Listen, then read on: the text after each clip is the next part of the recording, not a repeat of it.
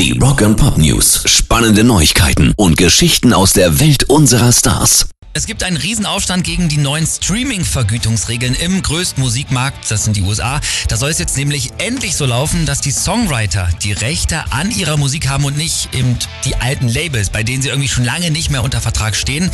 So hat der Kongress das vorgeschlagen. Nur die zuständige Behörde, das ist der US Copyright, das US Copyright Office, die überlegen, das direkt wieder zu kippen und dagegen haben jetzt über 350 namhafte Musiker eine Petition eingereicht. Mit dabei sind unter anderem Don Henley von den Eagles, Sheryl Crow oder auch Sting.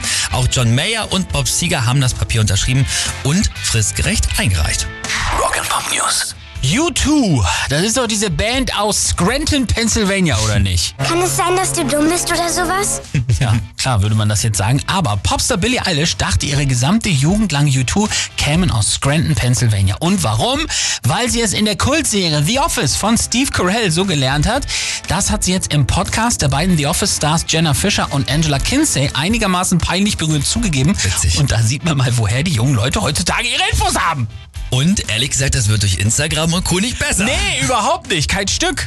Rock and Pop News. Überall gibt es ja zurzeit große Reunions von legendären Bands in Originalbesetzung. Guns N' Roses haben irgendwie damit 2016 so ein bisschen angefangen. Zuletzt waren es Blink 182 mit Tom DeLonge. Und jetzt kam das Gerücht auf, dass es vielleicht auch bei Skid Row dazu kommt, dass Sebastian Beck wiederkommen könnte.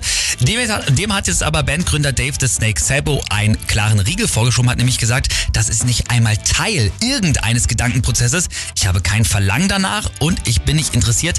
Keiner von uns ist es. Das hört sich richtig zornig an, Ja. ne? Aber gut, kein Wunder, mit dem neuen Sänger Eric Grönwald, da starten die Jungs ja gerade so richtig durch.